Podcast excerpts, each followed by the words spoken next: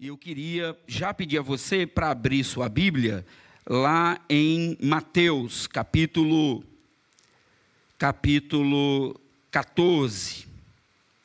Mateus, capítulo 14.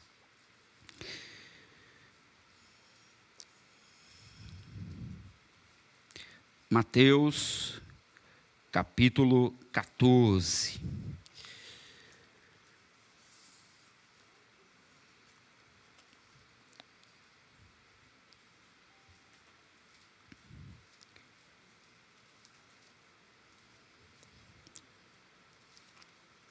Eu acho que você pode a priori estranhar o, esse texto, mas eu, eu, eu, ele vai ter muito a ver com aquilo que nós vamos conversar hoje, hoje à noite.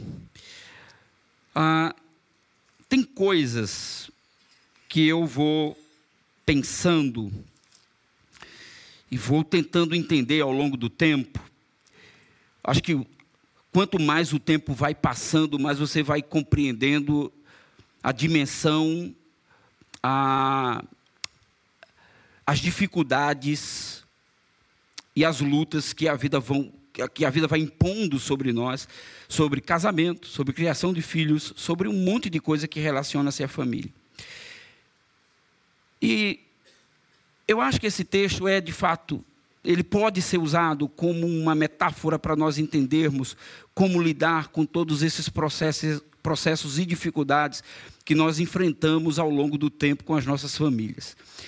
E eu queria muito que você prestasse atenção, porque provavelmente eu não vou conversar com vocês hoje sobre algo uh, muito convencional. Eu, eu quero desafiá-los a pensar essa instituição família além daquilo que muitas vezes nós temos aprendido no senso comum, naquilo que aprendemos nas nossas conferências. Penso que vocês já têm sido desafiados durante essa semana, durante esse mês. Estamos com o mesmo tema, temática lá na nossa igreja. Estamos falando hoje sobre família. Hoje o tema é voltado para essa ideia, família, casa de bênção. E aí nós colocamos um será no final e perguntando, será que é mesmo? E aí tentar pensar e refletir tudo isso a respeito das nossas casas, dos nossos lares, das nossas famílias.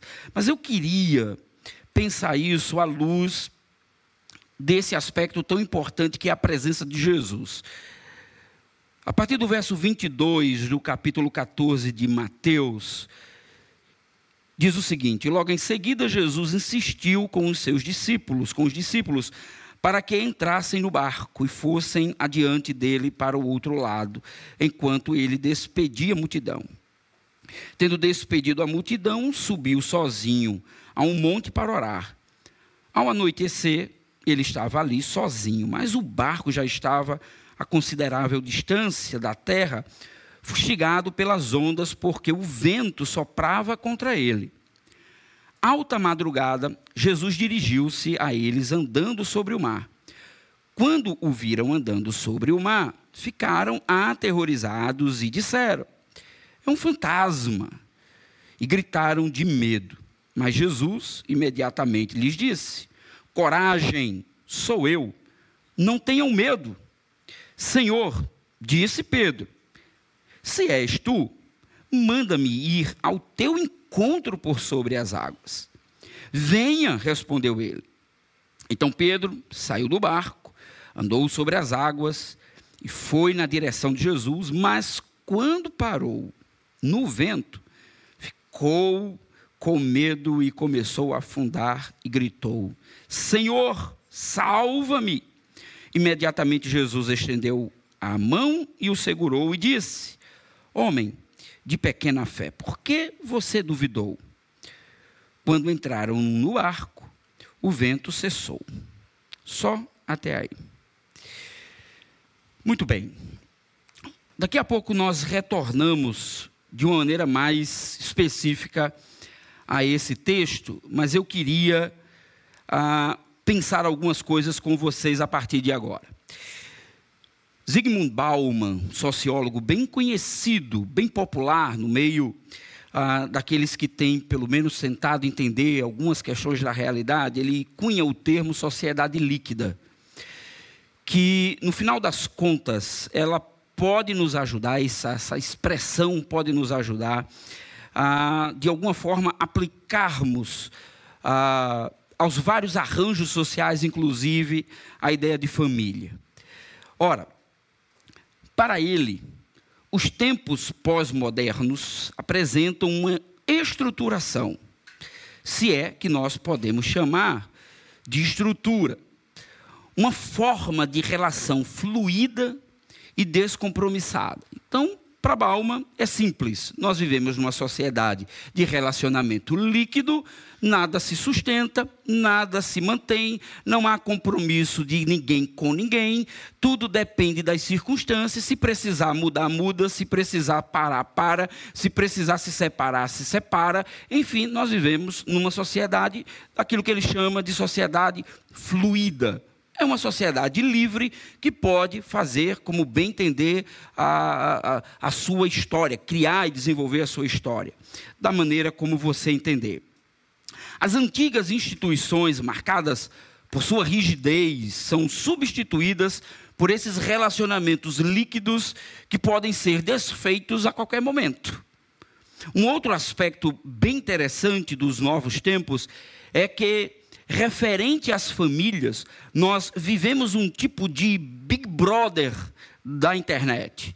Eu não sei quantos de vocês seguem casais que descobriram ah, no TikTok, no Instagram, nas redes sociais, uma forma, talvez, de aconselhar famílias ah, com comédia, com dramas, enfim, pessoas que se utilizam dessa ferramenta para poder a, se comunicar com as pessoas e expressar o que pensam a respeito dos seus casamentos. Na verdade, é uma grande é, oportunidade que elas encontram de tentar mostrar aspectos da intimidade da sua casa, da sua família. As relações familiares são expostas, então, nas telas dos celulares, onde há, inclusive, monetização. Então, se dá para ganhar dinheiro expondo aspectos da família, vamos fazer isso. Vejam, não é que eu estou fazendo e nem quero agora fazer qualquer tipo de juízo de valor, ah, mas, por enquanto, o que eu gostaria é que nós pudéssemos entender que esses são fatos que acontecem, que são presentes e que estão aí. Ora, ao mesmo tempo, nós acompanhamos a desconstrução dos arranjos tradicionais. Os conceitos, as normas, as leis que se adequam ao, a, a contemplar as mudanças, a moral, a ética. Esse é o mundo que vivemos. Não tem para onde correr, você não tem como ir contra isso. Ah, quando você abre o dicionário, você vai descobrir que o dicionário vai dizer, o dicionário moderno hoje, ele vai ter uma definição daquilo que é família diferente do que foi um tempo atrás. Essa é a realidade, é o que nós estamos vivendo. A maneira como as pessoas enxergam a realidade, enxergam os arranjos sociais, os arranjos familiares, também é difícil. E eu, eu suponho, inclusive, que as nossas igrejas não conseguem sequer entender a dimensão e a complexidade de tudo isso, porque nós estamos tão focados e tão preocupados com os arranjos tradicionais, especialmente quando nós pensamos família, marido, mulher e filhos, que esquecemos, por exemplo, que existem arranjos de famílias tipo avô que cria os netos né? e que é um arranjo familiar. Você pode dizer que não é a família que Deus idealizou, mas quem cuida, quem sustenta é, é a avó. Tem, e, e se você, quanto mais você entra dentro das condições econômicas classe, especialmente das nossa sociedade, você vai perceber isso. Então, por exemplo, eu sou pastor de uma igreja de periferia, então é muito comum, é muito simples eu chegar lá e, e, e receber as crianças, e quem vai deixar as crianças é a avó.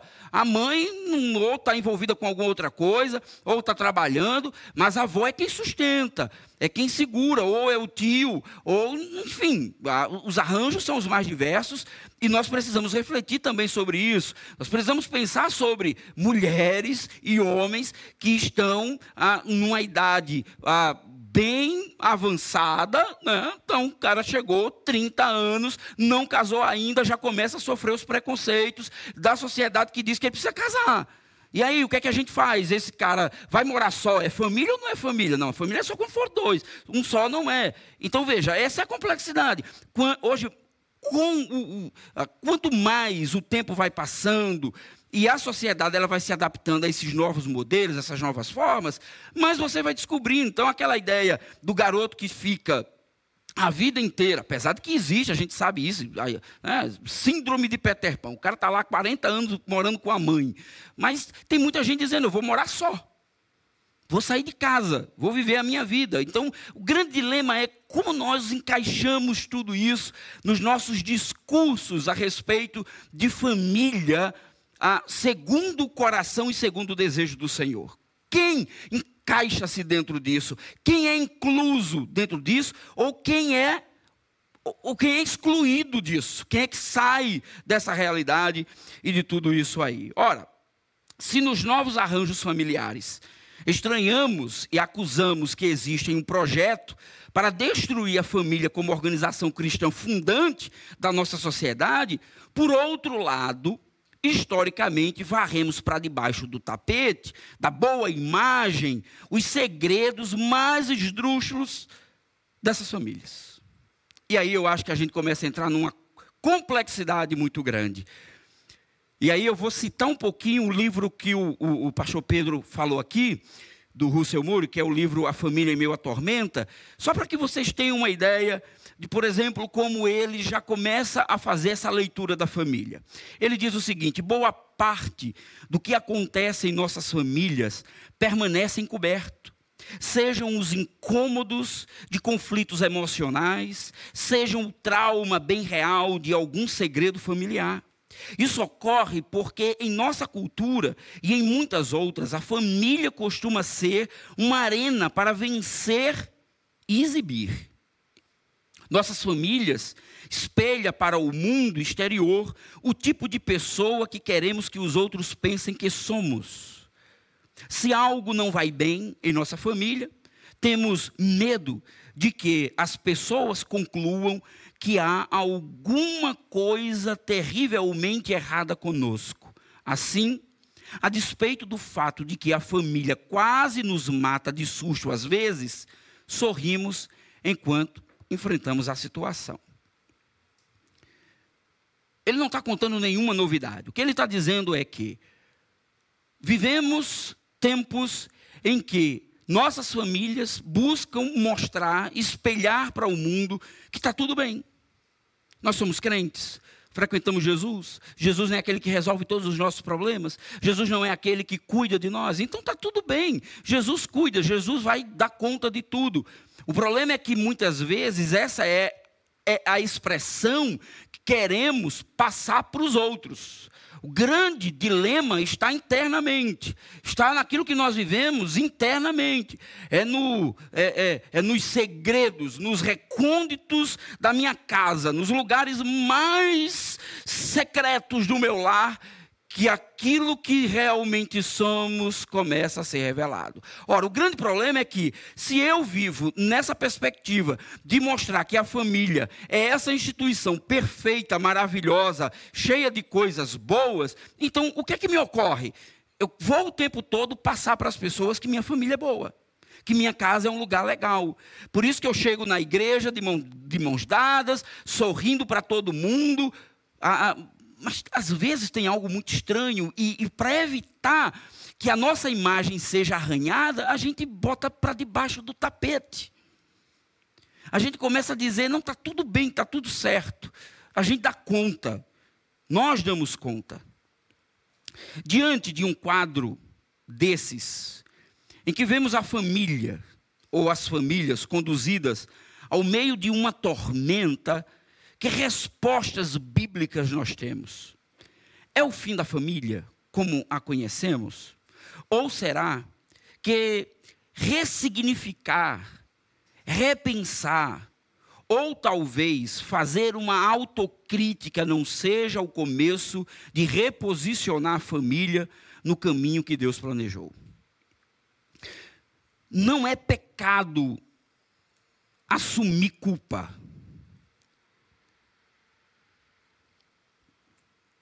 Não há problema em dizer que não estamos bem. Não é problema dizer precisamos reavaliar os nossos conceitos, as nossas ideias, os nossos projetos, planos. Precisamos parar e rever. Será que tá, estamos no caminho certo? As coisas estão do jeito que deveriam ser? De, as coisas deve, estão caminhando como deveriam caminhar? E aí entra essa questão da tormenta. Esse texto nos serve como metáfora para ilustrar como lidamos com uma crise familiar. Jesus é aquele que anda entre as tormentas da vida. O casamento, família, é um desses espaços que tem sofrido com as tormentas. Mas, como Pedro, muitas vezes achamos que podemos adentrar as tempestades pecaminosas, então nos damos conta que não conseguimos e afundamos. Quando eu olhei esse texto, eu disse: é um retrato de como somos nós, de como queremos dar conta de tudo, como queremos resolver tudo, como queremos estar no controle de tudo, como queremos ser o protagonista de tudo, como queremos que as pessoas vejam que sempre estamos bem, que está tudo legal, que está tudo bacana, que está tudo certo, que a gente aguenta, que a gente suporta. É só Jesus dizer: vem para cá, vem ao meu encontro e eu ando sobre as águas. O problema é que quando a gente chega no meio da tormenta, nós começamos a ficar temerosos, porque descobrimos que nós não damos conta. Porque o problema é muito maior do que a gente imagina. A crise é muito maior do que a gente pode suportar. E o resultado é muito simples. Quando nós olhamos o vento e começamos a perceber que a coisa está complicada, nós afundamos. Nós afundamos. Somente a mão de Cristo nos tira do afogamento e somente Sua voz poderosa faz com que a tempestade se acalme. Nós não damos conta. Nós não damos conta. Eu não dou conta dos problemas da minha casa. Eu estou casada há 26 anos. Não há um dia, um dia, que eu não descubra. Vamos fazer 27, agora dia 29 de junho. Não há um dia que eu não descubra o quanto nós somos diferentes um do outro. Tem dia, tem dia que Michelene faz coisas e eu disse, eu não imaginava que você era capaz de fazer isso. Não adianta. Tem coisas que nós não controlamos. Tem crises que nós queremos lidar sozinho, não compartilha, não fala, deixa que eu ando sobre as águas. Eu dou conta disso. Jesus nos disse que é só ir lá ao encontro dele, então eu vou. É interessante porque Jesus não estava querendo que Pedro fosse ao encontro dele, Jesus estava querendo entrar no barco. Jesus passa pela tormenta e diz o texto, interessante que Jesus nem fala, né? Ele entra no barco e a tempestade passa. Jesus não está querendo que nós sejamos o protagonista das coisas. Ele está querendo entrar na casa da gente. Está querendo fazer parte. A, a, a tempestade acalma quando Jesus entra. Quando Jesus faz parte. Eu acho isso fantástico. Eu, eu, aí é que está todo, todo o diferencial dessa conversa nossa sobre Jesus está no controle das coisas. Deveria, portanto, ser a família um campo de restauração, de cura, e não de individualismo idólatra. Assim como Pedro, achamos que temos capacidades de lidar com pecados tormentosos dos nossos tempos. Esquecemos que a família ou a casa como diz o James Smith, são pequenas expressões do reino de Deus. Eu queria que você prestasse atenção nisso aqui. Eu sempre fiquei me perguntando qual o propósito da família. Preste atenção. É, existe uma hierarquia que nós criamos que diz o seguinte: família, família, igreja, trabalho e os demais. Igreja está no topo, família está no topo, igreja vem em segundo lugar e a família e o trabalho, o restante em seguida. Vocês precisam ler um livro ah, bem interessante chamado Você é aquilo que você ama, do James Smith. É interessante como nós, ao longo do tempo, nós começamos a tentar explicar que a igreja ela é secundária a algumas instituições.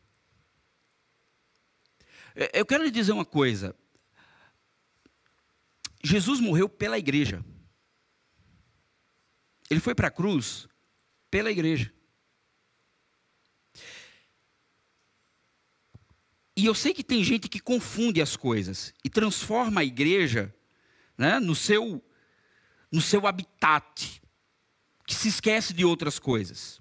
Está tão errado quanto tirar da igreja o seu papel central na construção das nossas próprias identidades.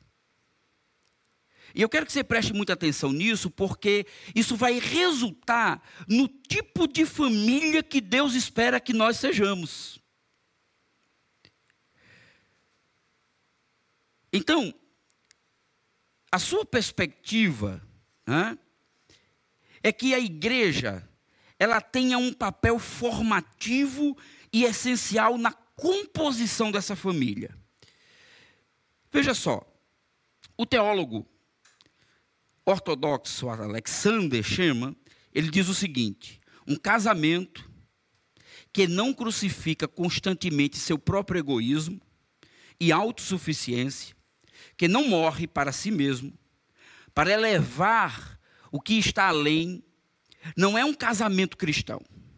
O verdadeiro pecado nos casamentos de hoje não é um adultério, ou a falta de ajuste, ou a crueldade mental é a idolatria pela família em si. A recusa em compreender que o casamento como algo voltado para o reino de Deus. As famílias, portanto, sobrevivem, mas sobrevivem como instituições do reino e não como núcleos privados girando em torno dos seus próprios interesses. O que é sua família? O que é minha família? Nossas famílias são pequenos núcleos, expressões daquilo que Deus deseja fazer no mundo. Sua família não é um ente, uma instituição privada para si mesmo, para você viver em torno dos seus próprios interesses, projetos familiares. E a igreja não é aquela que estende a mão sobre os seus projetos pessoais. A igreja, ela é quem forma, ela é quem dá sentido ao significado de ser esse núcleo do reino expresso nesses pequenos lugares onde estamos. Então, a minha casa, mais do que esse lugar que expressa esse romantismo, esse amor, esse cuidado mútuo, todas essas coisas que precisam ser feitas, elas expressam para o mundo aquilo que Deus espera de nós. Então, afinal de contas, para que serve a família? As famílias que resistem aos dois polos, o polo do relativismo moral e o polo do relativismo ético, serão as que vão sobreviver às tormentas. Devemos ser famílias que resistem a uma fé simplória onde o que praticamos não repercute na vida. A sua casa, a sua família, é um farol que atrai os olhares? Ou é um núcleo privado, guardado e protegido pelos muros, cercas elétricas, vigias da noite? O que é a sua família?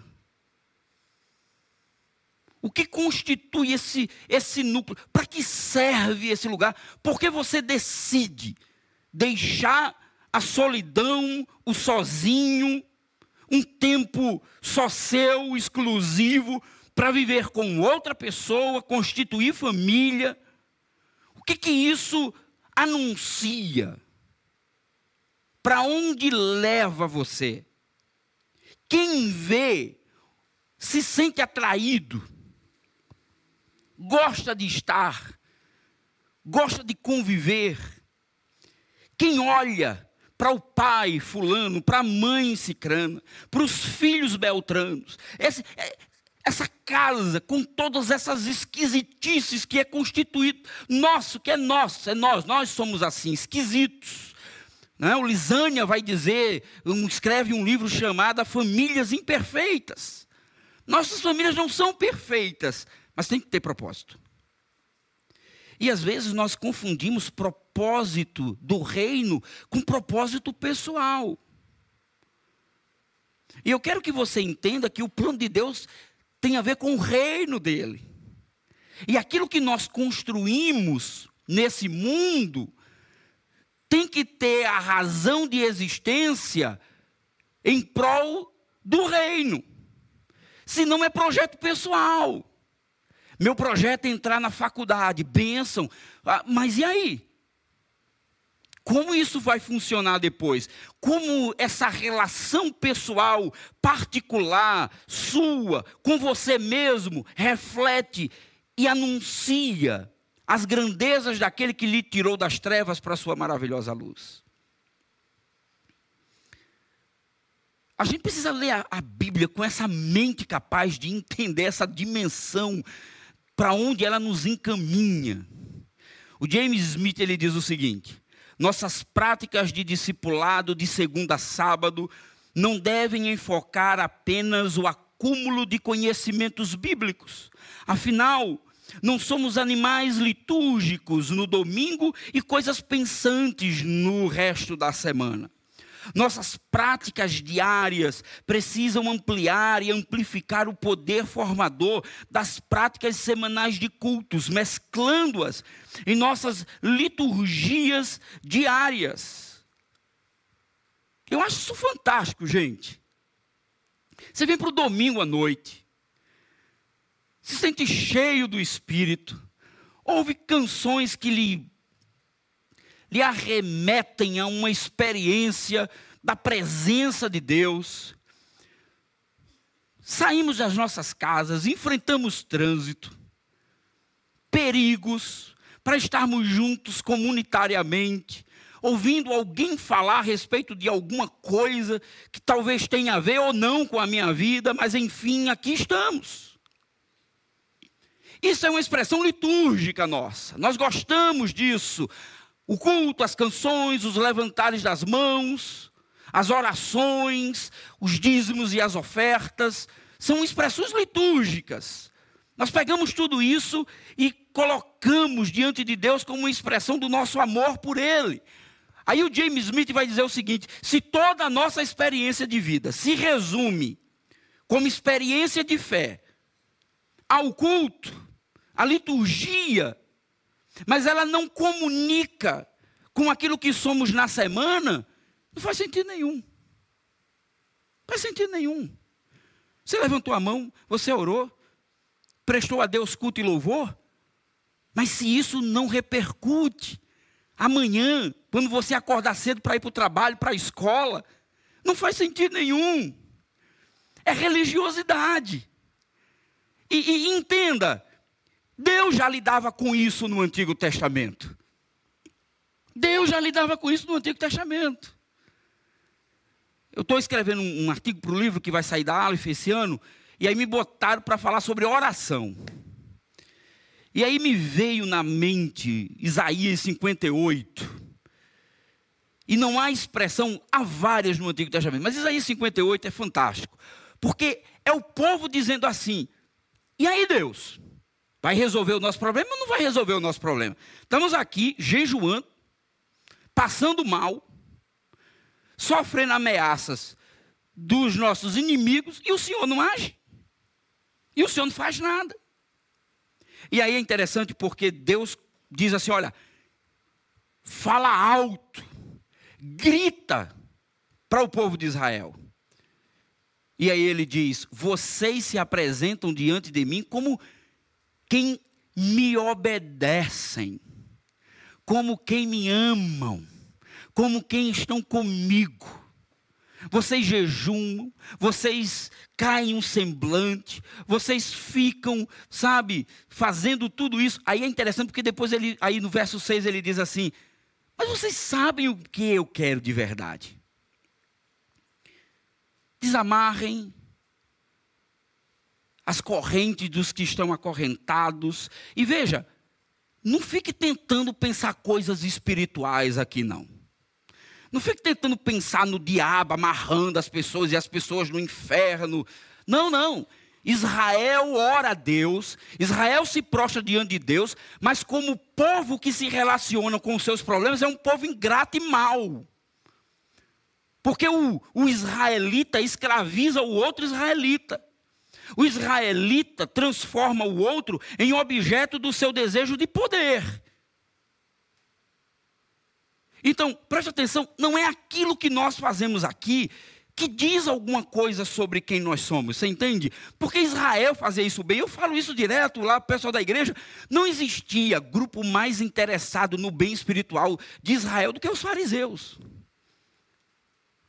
Tanto é que Jesus diz assim para os discípulos: se a vossa justiça não exceder a dos escribas e fariseus, não vale de nada. Sabe por que Jesus está dizendo isso? Agora preste atenção. Imagina um Pedro pescador. Imagina um Mateus cobrador de impostos. Não tinham nenhum tipo de relação formal com a religiosidade judaica. Aí Jesus diz para eles assim: se a vossa justiça não exceder a dos escribas e fariseus, quem é que consegue superar a capacidade intelectual, cultica dessa gente? Ninguém consegue. Mas Jesus disse para os seus discípulos: se a justiça de vocês não exceder a deles, não vale de nada. Então, enquanto Jesus estava falando de outra coisa, que era aquilo que vocês vivem a meu respeito, precisa gerar frutos que saiam dessa experiência religiosa apenas. Por isso que as nossas famílias, como diz o James Smith, precisa viver afinal de contas, uma experiência para além disso. O Ricardo Agreste, eu me lembro de uma mensagem, ficou marcada na minha mente quando ele diz assim: os casais não se separam no culto de domingo à noite. Os filhos não entram nas drogas no culto de domingo à noite. Você não recebe carta de demissão no domingo à noite. É de segunda a sábado. E parece que é exatamente nesse tempo que nós nos ausentamos dessa experiência cultica de obediência e de rendição ao Senhor. Porque parece que toda a nossa vida espiritual vai se resumindo à, à experiência do encontro dominical. E o encontro dominical precisa existir, ele precisa ser forte, porque ele precisa ser estimulante o suficiente para fazer com que eu suporte todas as demandas que virão a partir de amanhã. E aí, lá no recôndito do meu lar, na expressão, no núcleo do reino, aquele pequeno núcleo do reino, começa a se expressar aspectos desse reino poderoso de Jesus de transformar e de acalmar as tormentas, que talvez o seu vizinho não consiga encontrar no culto de domingo, porque ele não vem. Mas é na sua casa, é no seu lar, eu gosto dessa ideia da família como, um, um, como uma instituição pública. Eu gosto da ideia da igreja como instituição, instituição pública. Eu não gosto dessa ideia da, da família como instituição privada, com preocupação apenas com os seus direitos de ser resguardada e de ser preservada e protegida.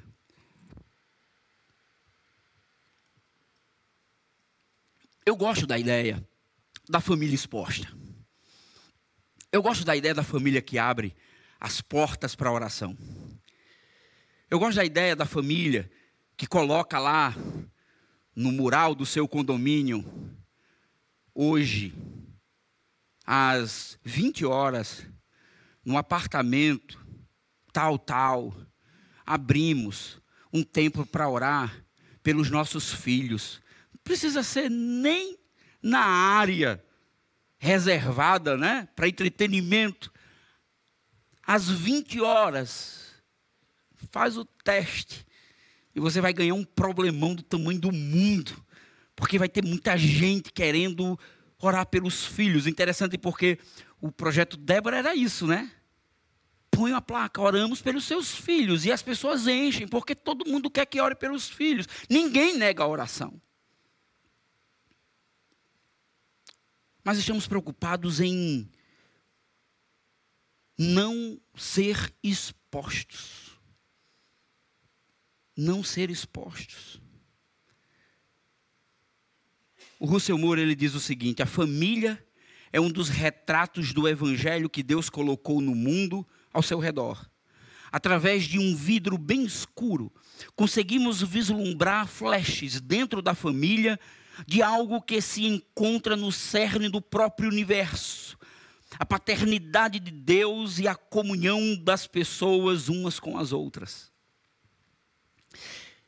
A sua família a minha família, é uma pequena expressão dessa relação trinitária.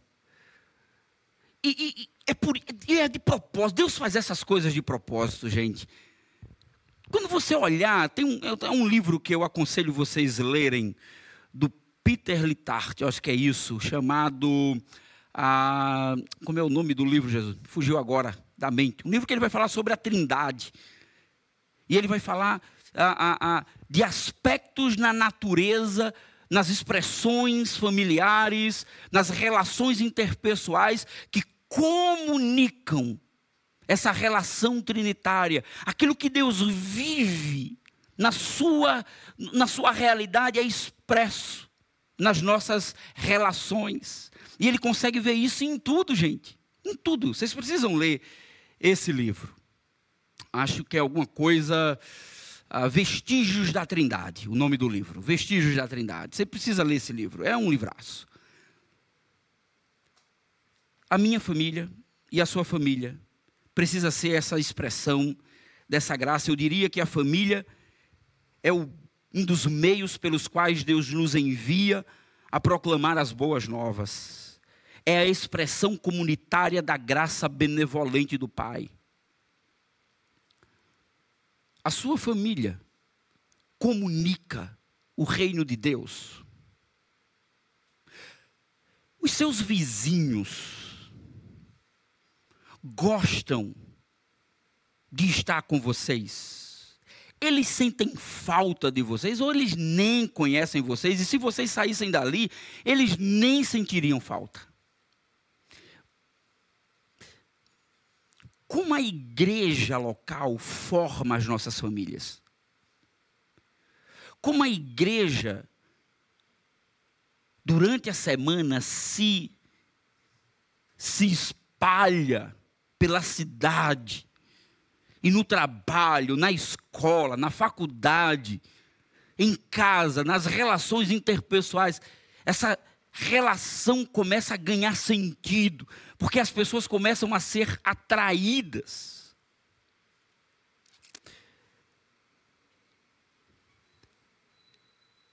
Eu poderia concluir dizendo o seguinte: podemos concluir de tudo isso que nossas famílias podem encontrar em Deus e Sua graça, esperança. A minha família é uma porta de esperança para quem está perdido, para quem não tem resposta, para quem não encontra alegria, para quem está com os filhos arrebentados. Isso não significa dizer que você não possa ter filhos arrebentados. Nós podemos ter filhos que saem do prumo, filhos que não, sabe, caminharam como queríamos. Eu, eu tenho repetido isso muito para a minha comunidade. Não é a quantidade de culto doméstico que você faz que vai segurar as tormentas, mas é o quanto você decide esperar Jesus entrar no barco e permitir que ele acalme a tempestade, e não você mesmo tenha que dar conta. Nós vivemos debaixo da experiência da graça, sabe? Essa coisa da graça é muito, muito especial. Eu queria muito que você pensasse nisso, graça. graça, essa experiência de que eu não dou conta, de que somente Jesus consegue resolver tudo isso. Mas quando eu transformo essas expressões de adoração, de entrega, como aquilo que me sustenta e como aquilo que vai resolver o meu problema, transforma em idolatria. Você percebe? Pensa no culto doméstico. O culto doméstico não é uma solução para os problemas da nossa família. O culto doméstico é um ato de gratidão. Porque quem resolve o problema da sua família é a graça de Jesus de Nazaré. Somente ela. Porque a gente é ruim. Porque eu conheço gente que passou a vida inteira fazendo culto doméstico. O menino, a menina passou a vida toda lá, tocando, cantando, participando. Quando completou 18 anos, entregou o instrumento para o pai e disse: Tchau, vou viver minha vida agora. De quem foi a culpa? Foi do pai. Desafio aos filhos, por sinal, recomendo para vocês. Tira esse peso de que achamos que damos conta de tudo, que conseguimos fazer com que os nossos filhos sejam aquilo que nós sonhamos. Você precisa aprender muito. Eu, eu tenho aprendido muito sobre graça, irmãos. Você não tem noção disso. Quando eu olho para Micael, 24 anos, e eu naquela expectativa, ele agora vai passar no concurso. Eu disse: você tem até 25 anos para pegar o beco de casa. Se tu não pegar o beco de casa aos 25, o negócio vai ficar tenso aqui. Né? A gente brincando em casa. E aí eu olho porque eu espero nele algumas coisas, e aí eu descubro que só a graça de Jesus. Quando ele era pequeno, a gente ia comprar os livros. E a gente comprava aqueles livros caros. E quando ele entrou na faculdade, e nós fomos nos desfazer dos livros, me bateu um, uma tristeza no coração, porque não tinha nada escrito. Num livro, num caderno, não era, Micheline? Nada escrito. E eu me lembro que quando ele era pequeno, eu dizia assim: você precisa tirar nota boa, você não está estudando, você não está fazendo do jeito que era para fazer. Hoje eu dou tudo para você o que eu não tinha. Olha, a gente querendo projetar neles aquilo que a gente não tinha. E a gente acha que eles precisam ser aquilo que a gente gostaria que fosse. E não dá para ser. Hã? Imagine se ele chega para mim e diz: Pai, eu quero fazer ciências sociais. Ah, filosofia. Ah, você está doido. Isso não dá dinheiro. Não é? Porque nós queremos ter esse controle de tudo. Porque a gente acha difícil, a gente quer viver pela graça, mas a gente quer ao mesmo tempo, Senhor, Deixa eu contribuir com o Senhor nesse projeto, porque essa coisa de família, eu sei o que é viver com tudo isso. Ora, queridos, viver pela graça é olhar para isso e dizer assim: é o Senhor que toma conta. Eu, o, o, nesse livro, a, a, o Paul Tripp, né, ele vai dizer que o, você precisa ser embaixador dos seus filhos ao invés de donos deles. Embaixador não dita regra. Embaixador representa um rei. Quem é o dono dos nossos filhos é Jesus de Nazaré, o Senhor nosso Deus. E nós precisamos aprender a lidar com Deus, como criar esses meninos e essas meninas debaixo da graça do Senhor, sabendo que Ele vai conduzindo todos os processos. mas não esperança para se resguardar dos problemas, mas para com a mente de Cristo expressar o seu amor. Como tem sido a sua família nessa missão? Como que você tem mais se preocupado em manter as aparências ou ser essa vitrine da graça de Deus? Nós não gostamos de vitrines, nós não gostamos de exposição.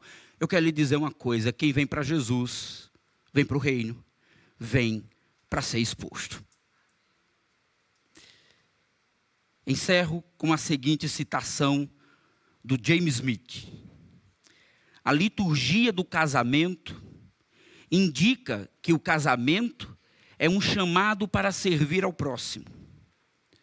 O marido e a esposa formam uma aliança com Deus e entre si, de modo que se tornam um pequeno povo. Preste atenção, um pequeno povo. Um pequeno povo que é enviado como Israel e a igreja para testificar perante as nações, sua família. É um pequeno povo, núcleo de Deus, enviado como Israel e a igreja perante as nações para testificar do amor e da graça de Jesus. O casamento é para o bem comum. O casamento é para o bem comum. O casamento não, nem propriedade sua é. Pertence a Jesus. Por isso que eu não entendo marido querendo controlar a mulher, mulher querendo. Ninguém. Jesus nos compra com o seu sangue, nos dá uns aos outros e diz: sirvam uns aos outros. Vivam essa experiência. Isso é lindamente expresso na conclusão do ofício de casamento cristão da Igreja Metodista Unida, que culmina em um envio. E aí eu encerro com isso. O pastor, no ato do casamento, concluindo, se volta para os recém-casados com uma bênção e uma incumbência. Que o Deus eterno conserve o amor de vocês, ou conserve que o amor de vocês tem um pelo outro, para que a paz de Cristo possa habitar em seu lar. Vão e sirvam a Deus e ao próximo em tudo que fizerem. Então o pastor vira-se para a congregação com a bênção e uma incumbência semelhante testifiquem o amor de Deus neste mundo, para que aqueles que não conhecem o amor encontrem amigos generosos em vocês. Que a graça do Senhor Jesus Cristo e o amor de Deus e a comunhão do Espírito sejam ou estejam com vocês para todo sempre. Amém. Quero convidá-lo para orar. Pai bendito,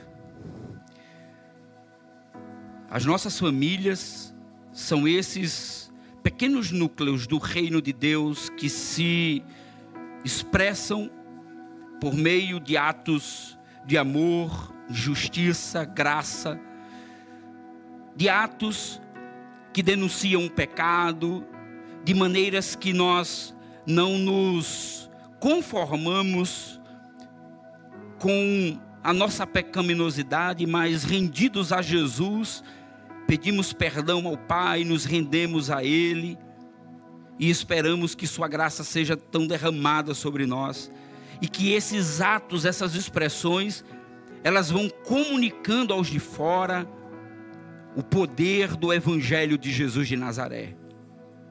Então, ó Pai bendito, eu quero nesta noite pedir ao Senhor que nos envie como famílias para anunciar e proclamar o teu amor a todos os povos. Que sejamos corajosos, que sejamos pacientes, que saibamos esperar aquele que contorna toda a tormenta e possamos assim então, ó Deus, descansar em Ti, descansar no Senhor.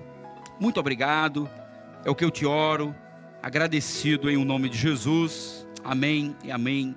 Deus abençoe a vida dos irmãos.